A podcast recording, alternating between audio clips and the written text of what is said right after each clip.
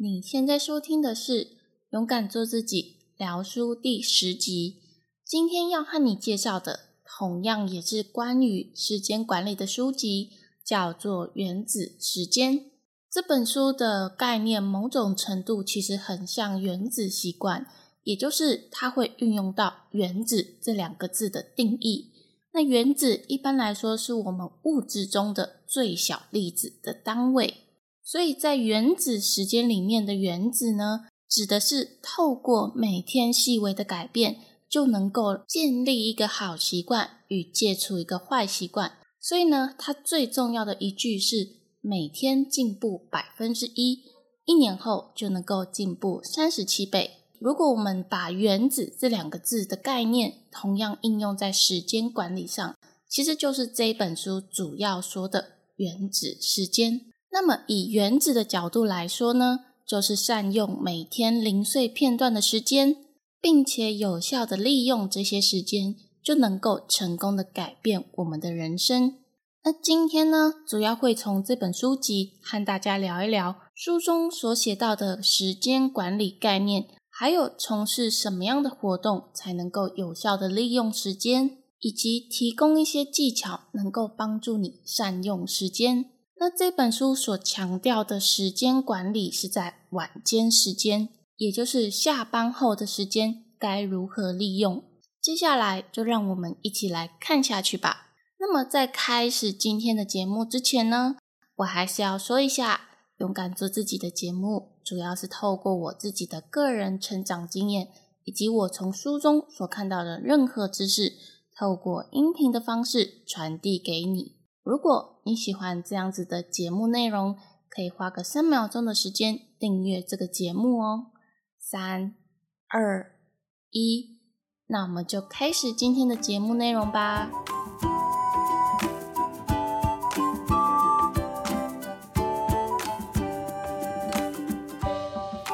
那这本书的作者呢，他是一位韩国人，他在早期，大概在三年前左右吧。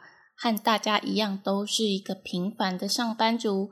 每天下班之后，只想要赶快的躺在床上休息、躺平，然后再划手机。接下来就到半夜十一二点，然后就睡觉，等待明天再一次的被公司摧残。这样子的生活，我想应该绝大部分的人都经历过。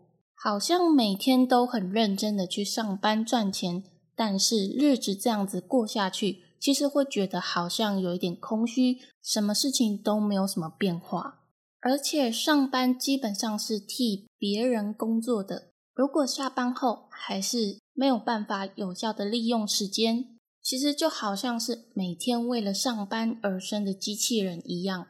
那么正因为这样子，作者才开始思考该如何利用下班后的时间充实自己，摆脱自己像一个机器人般的生活。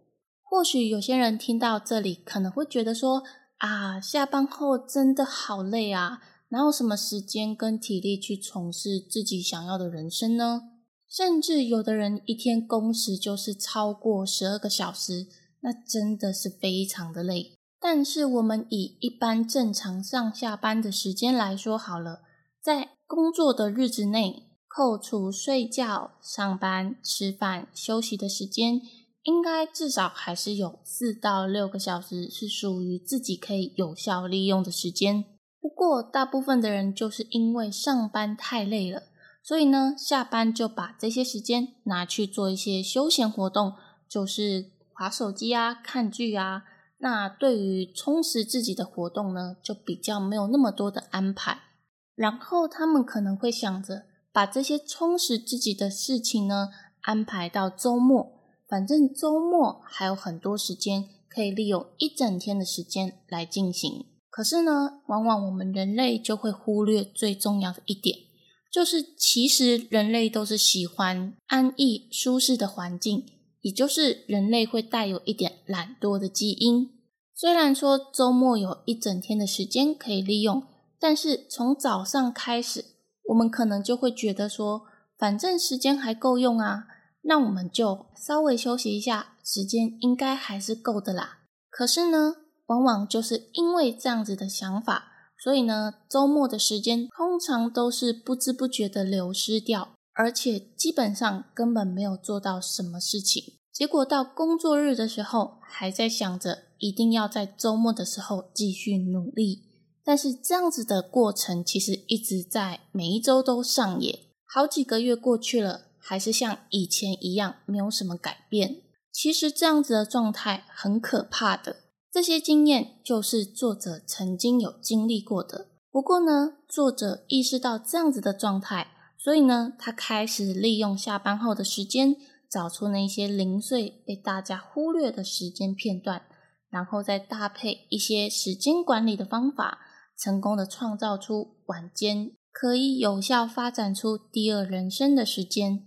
他大概花了三年左右的时间，成功的从一个单纯普通的上班族身份，然后斜杠成为线上课程的讲师、YouTuber，还有电影演员、笔记商品的设计师。等五种斜杠身份，所以他不只是充实了自己的人生，同时呢，他也让他的收入翻倍的增长。其实从作者的亲身经历中，我们可以了解到，有效利用晚间时间，其实是能够胜过你的周末计划的。除了刚刚有提到的，在周末充实自己的时候，很容易会因为我们觉得时间还很够用。所以就拖着拖着，就这样子一天结束了。简单来说，就是懒惰引起了拖延症。不过呢，还有另外一个很重要的地方。虽然说周末我们可以有效利用的时间是八到十个小时，假设你真的很专注的在这八到十个小时里面专心的充实自己，可是却忽略了另外一个最重要的事情。就是一个人的专注力不太可能持续八到十个小时这么久，通常认真个两三小时就已经是非常的厉害，中间还是需要经过适当的休息，才可以再继续接下来的事情。所以实际上可以利用的时间是远比八到十个小时还要少的。那么平日晚上可以利用的时间，平均来说是四个小时。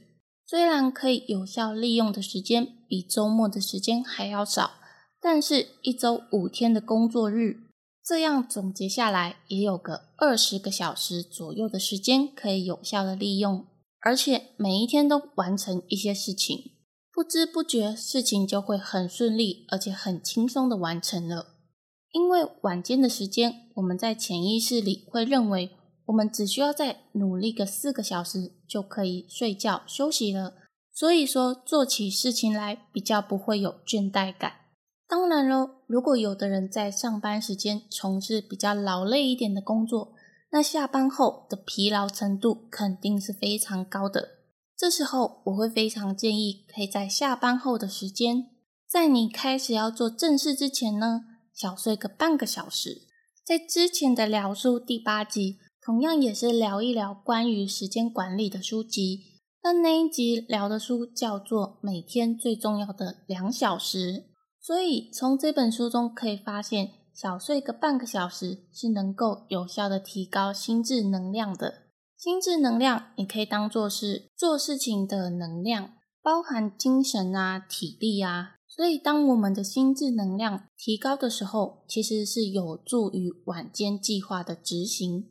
当然，小睡半小时所恢复的能量值肯定没有晚上睡满七八个小时之后所恢复的能量还要来得高。所以，除了你在做正事之前小睡半小时之外，其实你也可以在晚间的时候选择一些让你好像稍微有一点小忙，但是压力又不会太大的事情。毕竟，如果选择一个需要耗费大量体力与精力的事情来做的话，其实就等于在晚上的时候继续加班。那我想，这种疲累的程度肯定又更大了。想要长期坚持的完成晚间计划，可能会有些困难。所以在晚上呢，可以选择稍微比较轻松一点的活动，但是又能够充实自己的，比如说可以看一场电影，写一些电影心得啊。想一想电影中所要传达的事情，或者是你可以看一本书，写下书评。透过写书评的方式，将输入的知识再次输出成为文字，这样其实会让学习效果更好。所以，像这类型的事情，就是一个很好的晚间活动选项之一。那么，如果我们已经知道在晚间活动要从事什么样的事情之后，接下来就是必须要设立我们的目标，好好的规划要怎么样才可以完成这件事情。所以呢，基本上可以把晚上活动的目标设定分成四个步骤，分别是大目标、寻找意义。理清方向，行动方案。接下来，我就针对这四个步骤稍微解释一下。那在第一个步骤，大目标设定大目标的这个步骤中，就是要确立好行动的方向，也就是那些你最想要达到的目标，或者是你在近期一两年内要完成的事情是什么呢？以我自己为例的话。就是希望在两年内成为一名有名的说书人。接下来步骤二，寻找意义，也就是说，这个目标呢，对于我自己来说，意义到底是什么呢？是希望能够拓展人脉呢，还是学习一项技能，或者是想要达到财富自由呢？当你赋予这个大目标一个很重要的意义时，你才会更有动力的持续进行这件事情。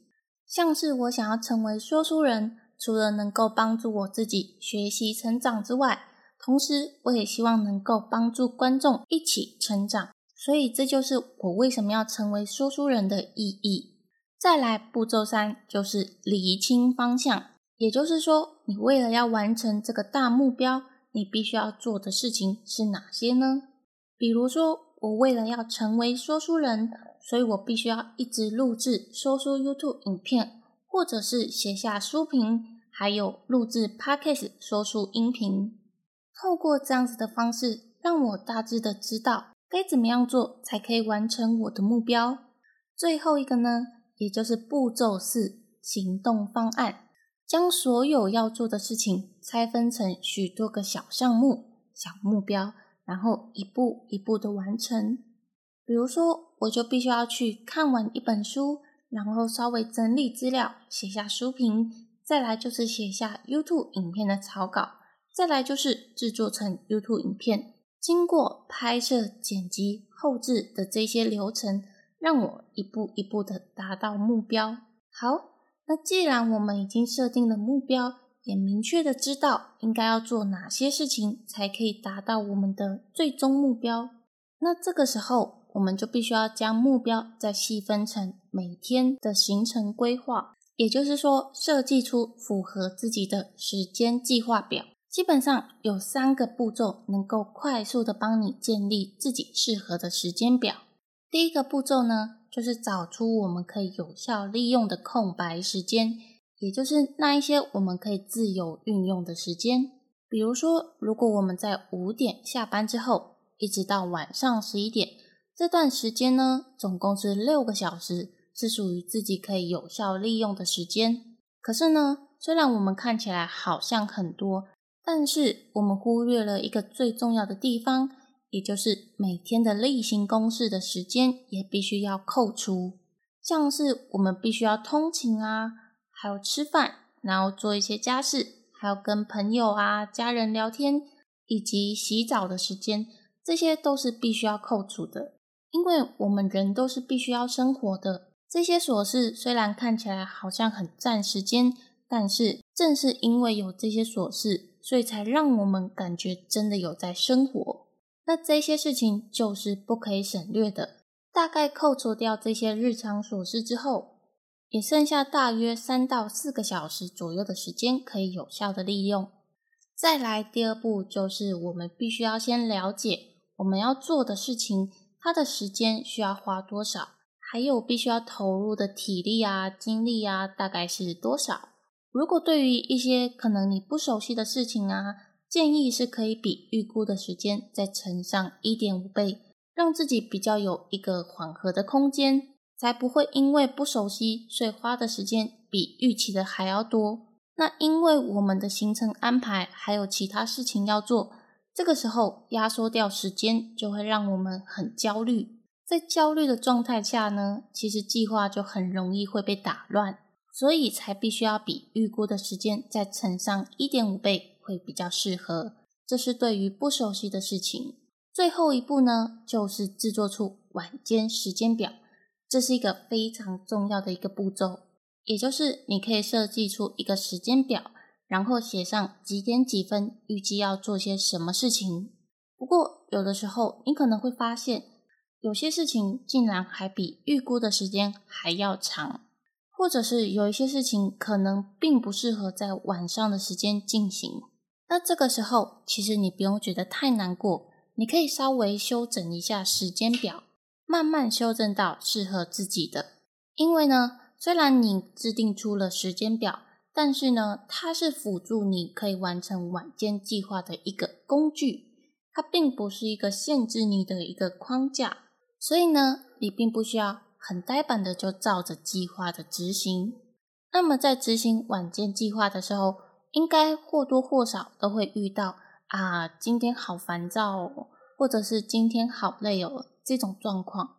那这个时候，其实你可以试着现在赶快就开始的执行，因为有的时候我们花越多的时间去烦恼，我们就会越不想去做。如果真的要开始做的时候，那个痛苦的程度就已经是非常大了。所以，与其这样子，不如就赶紧行动，或者是你可以稍微减少一下工作的分量。比如说，今天预计要阅读五十页的书籍，那你可以改成阅读十页就好。因为如果要成功的执行晚间计划，最重要的不是把计划定得多么完美。而是说，要如何每天持之以恒的执行计划，这个才是最重要的。因为只要每天进步百分之一，一年后我们就能够进步三十七倍。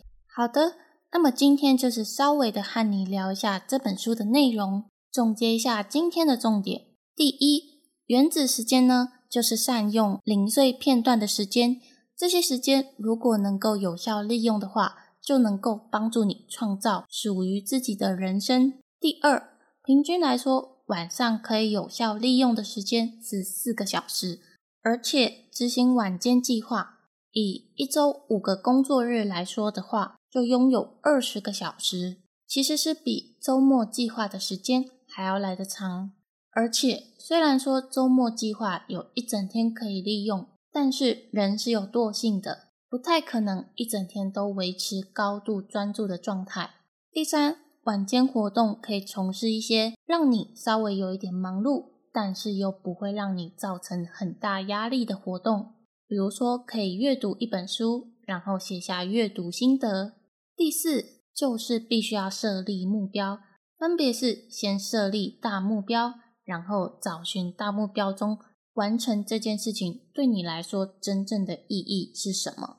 当你赋予这个目标一个意义的时候，你才能更有动力的持续执行计划。再来就是厘清方向，就是了解你必须要做的事情有哪些。最后就是行动方案，将这些要做的事情拆分成很多个小项目，然后一步一步的完成。第五就是制作出合适的时间计划表。而时间计划表呢，可以分成三个步骤，能够有效的建立适合自己的。第一个步骤就是找出自己拥有的空白时间，也就是那些可以让你自由运用的时间。步骤二就是了解你现在要做的事情，他们所付出的时间到底是多少，而且体力与精力的消耗各是多少。对于不熟悉的事情，可以在比预估的时间乘上一点五倍，作为一个缓冲的时间。步骤三就是你可以写下几点几分你预计要做什么事情。如果发现你没有办法在一定的时间内完成事情，其实你可以选择修正时间计划表。时间计划表并不是限制我们的框架，而是辅助我们的工具。第六，完成晚间计划的成功关键。不是在于计划有多完美，而是说我们必须要持之以恒的执行。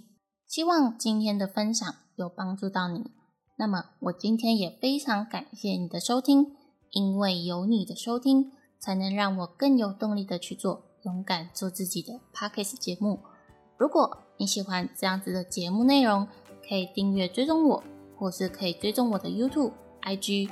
同时呢，你也可以分享这期节目给你周围的朋友，让我一直带给你们正向的知识，伴随你们学习成长。也欢迎帮我到 iTunes Story 上帮我打新评分加留言，详细链接都在节目的资讯栏处。我是玲玲，我们就下集再见喽，拜拜。